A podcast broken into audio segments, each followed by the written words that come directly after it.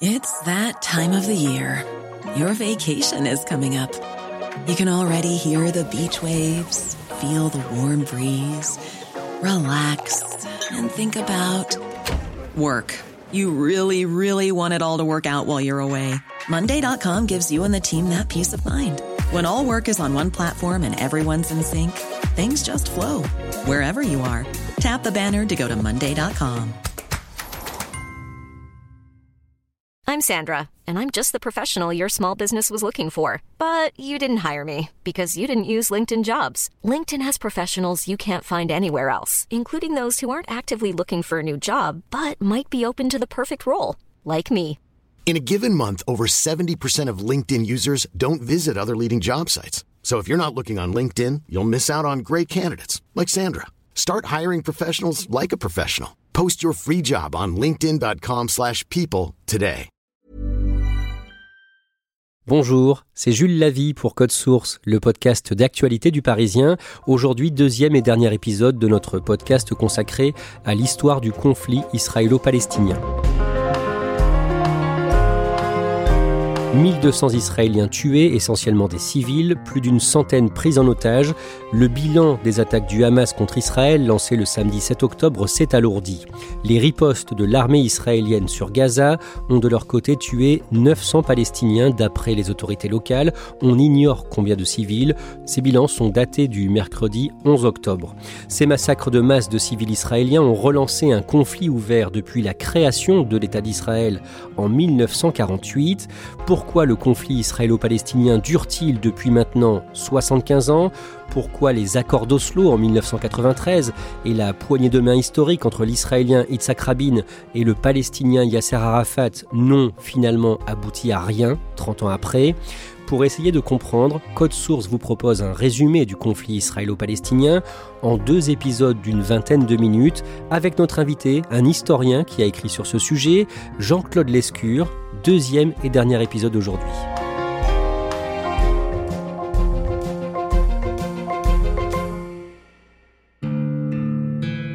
Le premier épisode de ce podcast se terminait par le début de la première intifada en décembre 1987. Cinq Palestiniens et six soldats israéliens blessés, c'est le bilan de cette nouvelle journée de violence dans les territoires occupés. Point de départ de cette violence, il faut le rappeler, un banal accident de la route au cours duquel quatre Palestiniens ont trouvé la mort et qui, depuis cinq jours, aurait fait six morts côté palestinien.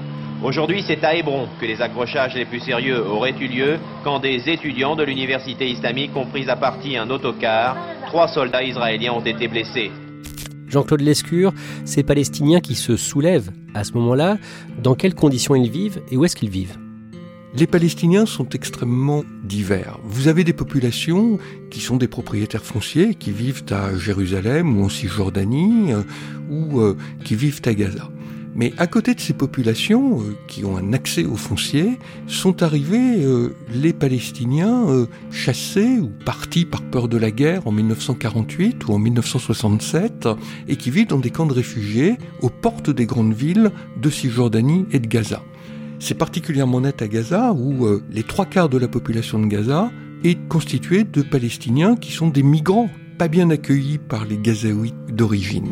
Dans les jours qui suivent le début de la première intifada, un nouveau mouvement palestinien voit le jour, le Hamas. Le Hamas, c'est la transformation d'un mouvement euh, existant euh, depuis plusieurs décennies dans la zone, c'est le mouvement des frères musulmans. Le mouvement des frères musulmans, euh, implanté dans la région depuis 1945, avait une nature à la fois religieuse, la volonté de réislamiser les territoires, et euh, des activités sociales et culturelles pour l'essentiel, avec euh, une volonté d'encadrement traditionnel religieuse des populations. Il est particulièrement implanté à Gaza, autour d'un personnage charismatique hein, qui est un imam qui s'appelle le cheikh Yassine. Or, en 87, il comprend qu'il faut occuper le territoire et il va transformer euh, ce mouvement en mouvement politique le mouvement du Hamas. Et ce mouvement du Hamas va se doter également d'une branche armée pour pouvoir euh, s'opposer à ce qui émerge avec euh, la première intifada, les négociations entre le gouvernement israélien d'un côté et de l'autre côté, les Palestiniens incarnés par Yasser Arafat.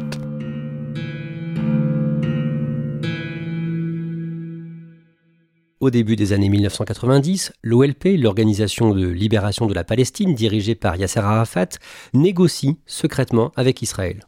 L'OLP, euh, c'est depuis 1974 euh, la seule association reconnue comme étant représentative de tous les Palestiniens. Donc c'est un quasi-État euh, sans territoire, mais doté d'un Conseil national, un Parlement, d'un chef, Yasser Arafat, d'une capitale d'accueil transitoire qui est en Tunisie, et qui voit son autorité sur les Palestiniens de l'intérieur se diluer puisque ces Palestiniens de l'intérieur se sont auto-organisés pour mener à bien la résistance par l'intifada.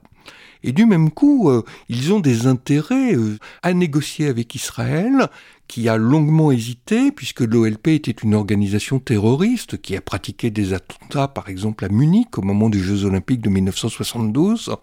Donc l'OLP voulait la disparition de tout l'État d'Israël. À partir de 1988, l'OLP reconnaît la possibilité d'une coexistence avec Israël. Et donc, de façon très discrète, vont s'engager euh, dans différentes capitales européennes des négociations sous l'œil lointain euh, du Hamas qui ne participe pas aux négociations et qui lui vote au même moment un document dans lequel il refuse l'existence d'Israël.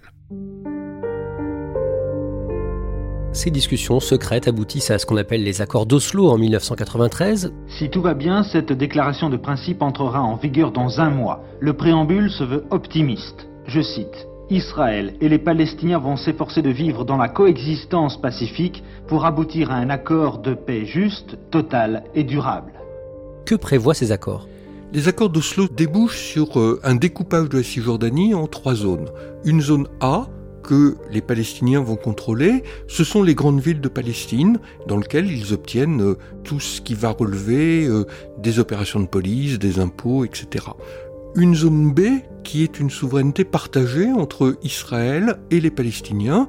Et par exemple, on va avoir au début euh, des euh, patrouilles avec à la fois des Palestiniens et des Israéliens. Et puis une zone C qui a vocation à rester euh, sous contrôle israélien, c'est la zone des frontières pour l'essentiel.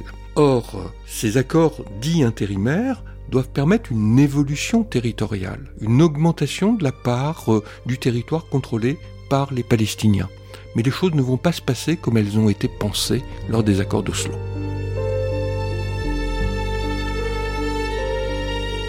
Le 13 septembre 1993, les signataires des accords d'Oslo se retrouvent à Washington, à la Maison-Blanche, pour une photo historique avec le président américain Bill Clinton.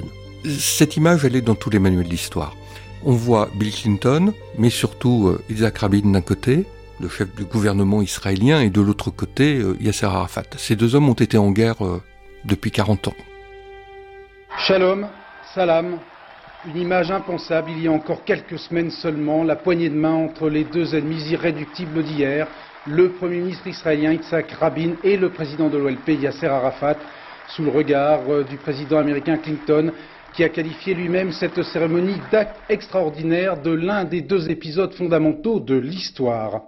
C'est un moment euh, pratiquement d'euphorie internationale, un conflit débuté en 1948, trouve là peut-être son point d'aboutissement avec euh, la possibilité d'avoir une solution avec deux États, un État euh, israélien qui existe, un État palestinien à construire. L'année suivante, en 1994, le Hamas lance plusieurs opérations terroristes. Le Hamas estime qu'il ne faut jamais négocier avec Israël, que les accords sont quelque chose qui euh, euh, sont nuls et non avenus. Et du même coup, à partir de 1994, vous avez un mouvement palestinien qui est divisé et véritablement en guerre à certains moments entre d'un côté l'OLP d'Yasser Arafat, qui contrôle les villes de Cisjordanie et Gaza en principe, et de l'autre côté le Hamas, qui alimente les actes terroristes sur le territoire israélien. 8 Israéliens tués, 52 blessés dans un attentat suicide en Israël. Un Palestinien a jeté sa voiture piégée contre un autobus dans le centre de Afula, dans le nord du pays. Une explosion qui intervient le lendemain même de la fin du deuil de 40 jours observé par les musulmans à la suite de la tuerie d'Hébron. Avec, je vous le préviens tout de suite, des images image assez dure à regarder. En 1995, le 4 novembre, l'Israélien qui avait signé ces accords, le Premier ministre Yitzhak Rabin, est assassiné à Tel Aviv à la fin d'une manifestation justement en soutien aux accords d'Oslo. À 22h10, un responsable de l'hôpital sort et annonce la mort du Premier ministre. C'est avec une peine profonde et une grande douleur que nous annonçons le décès du Premier ministre, Yitzhak Rabin. L'assassinat d'Isaac Rabin est un choc dans l'opinion israélienne car l'auteur est un Israélien. Un Israélien qui incarne un courant euh, de juifs religieux messianiques qui estime que l'esprit euh, du sionisme a été complètement trahi par les accords et par Isaac Rabin. Et du même coup, euh, il va y avoir à plusieurs moments des euh, militants euh, extrémistes euh, juifs israéliens qui vont s'en prendre à des mosquées, mais également à des personnages politiques israéliens. Et c'est le début d'une scission à l'intérieur de la société israélienne qui perdure.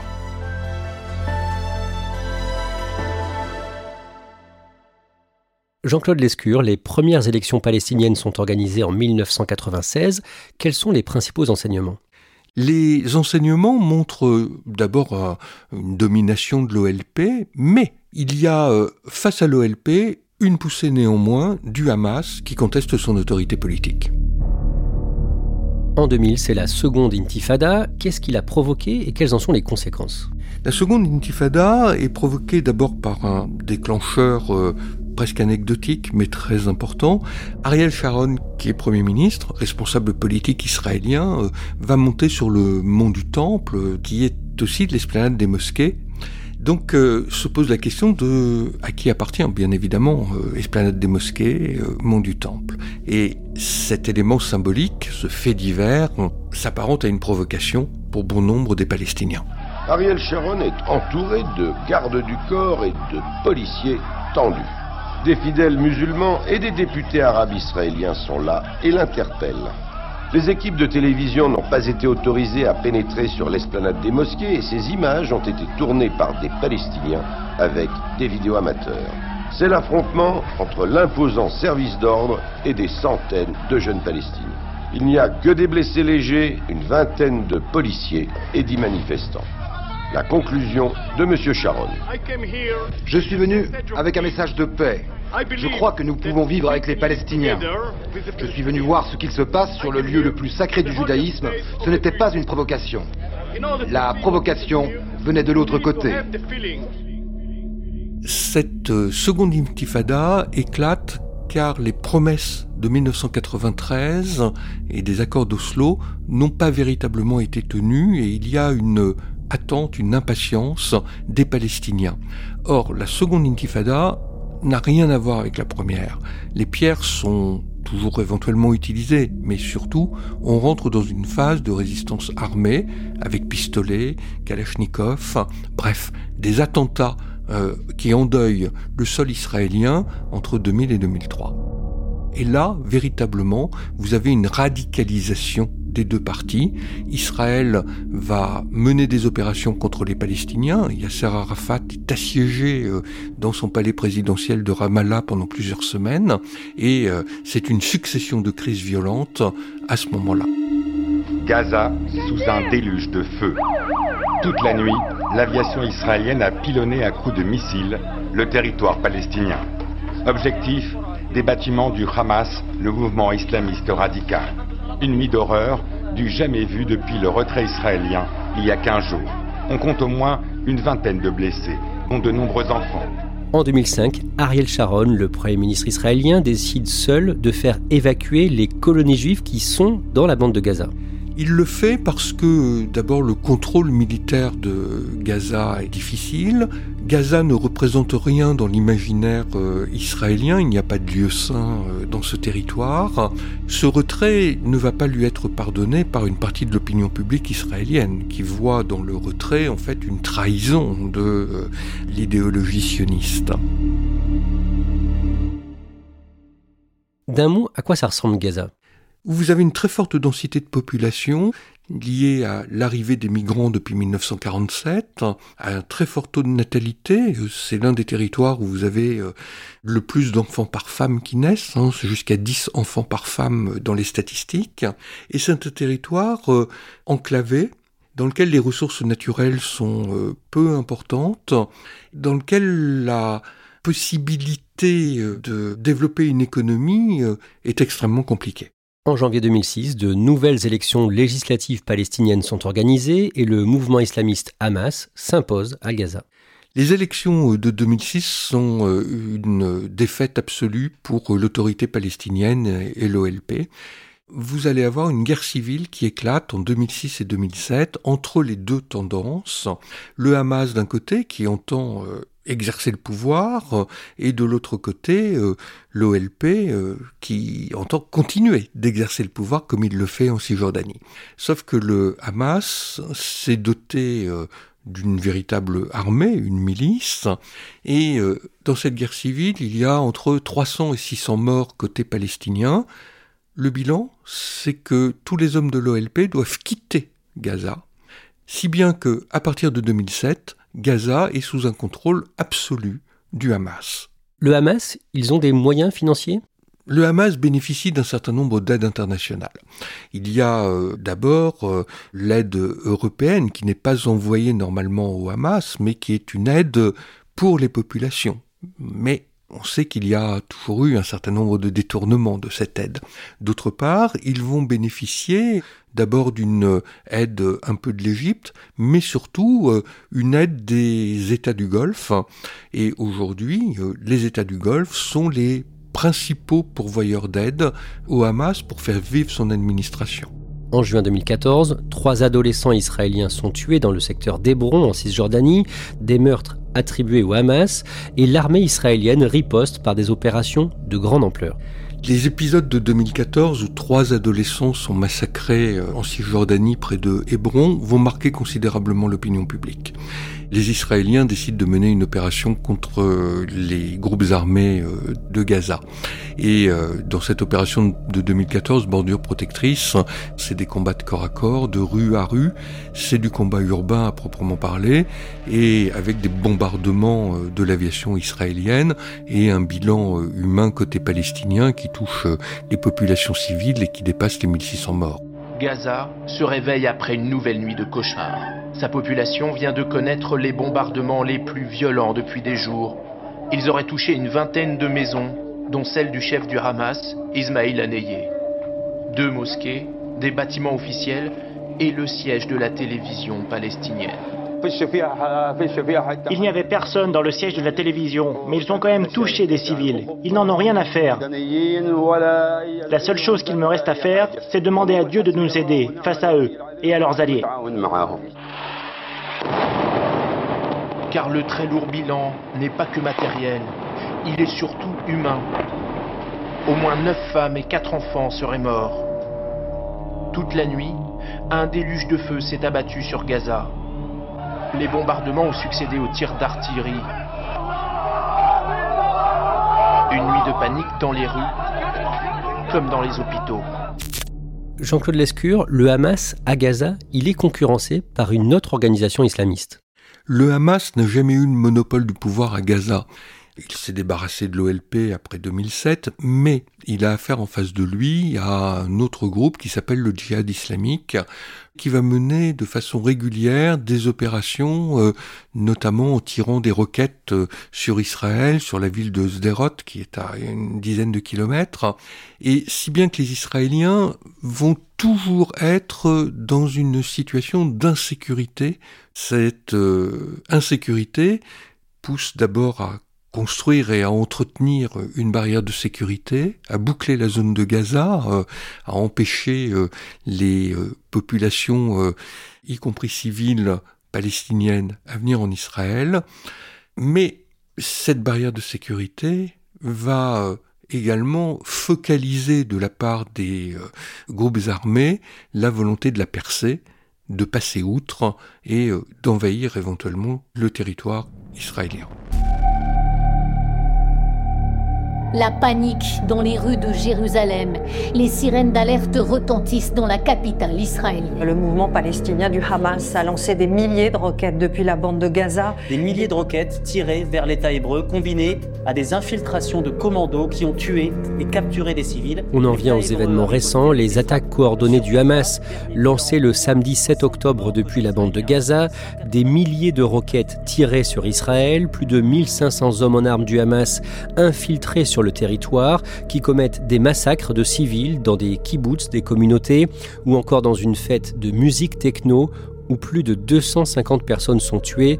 Au total, plus de 1200 Israéliens sont morts, essentiellement des civils. Des mères, des pères, des bébés, de jeunes familles tuées dans leurs lits, dans leurs abris, dans leurs salles à manger, dans leurs jardins. Les terroristes les ont tués. Ou alors ils les ont attrapés et ils les ont tués. Ils leur ont coupé la tête. Depuis, les ripostes de l'armée israélienne sur la bande de Gaza ont fait plus de 900 morts côté palestinien. Jean-Claude Lescure, on vient de résumer l'histoire du conflit israélo-palestinien. Cette attaque lancée par le Hamas intervient 50 ans et un jour après le début de la guerre du Kippour en 1973. Elle n'a aucun précédent dans l'histoire de ce conflit. L'attaque de samedi est une véritable rupture dans l'histoire euh, récente des relations euh, entre les Israéliens et les Palestiniens. Des territoires israéliens ont été contrôlés par euh, des groupes armés du Hamas. C'est une première nouveauté. La deuxième nouveauté, c'est les chiffres des victimes israéliennes, qui n'ont rien à voir avec le nombre de victimes que l'on pouvait relever après les attentats. Un bus saute, vous pouviez avoir 50 morts, mais pas 250 morts comme euh, les participants à la fête de la musique techno qui se déroulait à quelques kilomètres de Gaza. Surtout, euh, la nouveauté, c'est également euh, les populations civiles qui ont été des cibles directes, femmes et enfants, les dépôts d'armes, puisqu'il y avait des bases militaires qui ont été envahies par les militants du Hamas. Nouveauté également, les otages. Il y avait déjà eu des prises d'otages, mais c'était une, deux, trois personnes, pas des centaines. Or, des otages, c'est une monnaie d'échange dans euh, les relations entre Israël et les groupes armés. Jean-Claude Lescure, l'ampleur de cette attaque lancée par le Hamas, qu'est-ce que ça va changer? La guerre euh, risque de durer, euh, les autorités israéliennes le promettent. Un risque de déstabilisation de la région et la profonde inquiétude s'est emparée des chancelleries, mais aussi des populations, sans compter euh, les risques de manifestations dans les pays qui ne sont pas directement partie prenante, les populations des pays arabes, mais également sur le territoire français, où euh, vous avez un cortège qui défile dans les rues de Paris en soutien à Israël et un autre cortège qui défile en soutien au Hamas et aux Palestiniens. Après cette attaque, on imagine mal le gouvernement israélien négocier un jour avec le Hamas. Le gouvernement israélien ne peut pas négocier avec le Hamas, et c'est l'une des difficultés de la situation actuelle. Le Hamas est un mouvement terroriste avec lequel Israël a toujours refusé de négocier. Il n'y a plus de processus de paix. Nous sommes véritablement dans une guerre entre Israël et le Hamas, avec des perspectives de stabilisation qui sont aujourd'hui extrêmement éloignées.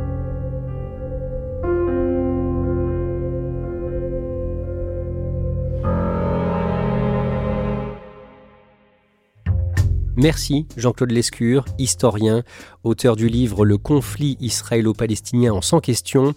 C'est aux éditions Talendier.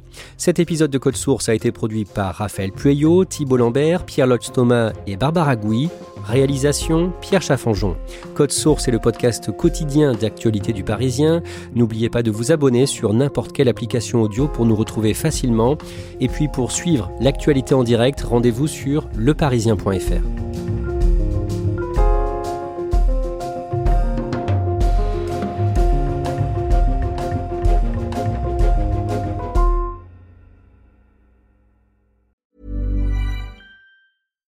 Deserves the best, and there's no better place to shop for Mother's Day than Whole Foods Market. They're your destination for unbeatable savings, from premium gifts to show-stopping flowers and irresistible desserts. Start by saving 33% with Prime on all body care and candles. Then get a 15-stem bunch of tulips for just $9.99 each with Prime. Round out Mom's menu with festive rosé, irresistible berry chantilly cake, and more special treats. Come celebrate Mother's Day at Whole Foods Market. Hi, I'm Daniel, founder of Pretty Litter. Did you know cats tend to hide symptoms of sickness and pain? I learned this the hard way after losing my cat, Gingy. So I created Pretty Litter, a health monitoring litter that helps detect early signs of illness by changing colors, saving you money and potentially your cat's life. Pretty Litter is veterinarian developed, and it's the easiest way to keep tabs on your fur baby's health right at home. Go to prettylitter.com and use code ACAST for 20% off your first order and a free cat toy. Terms and conditions apply. See site for details.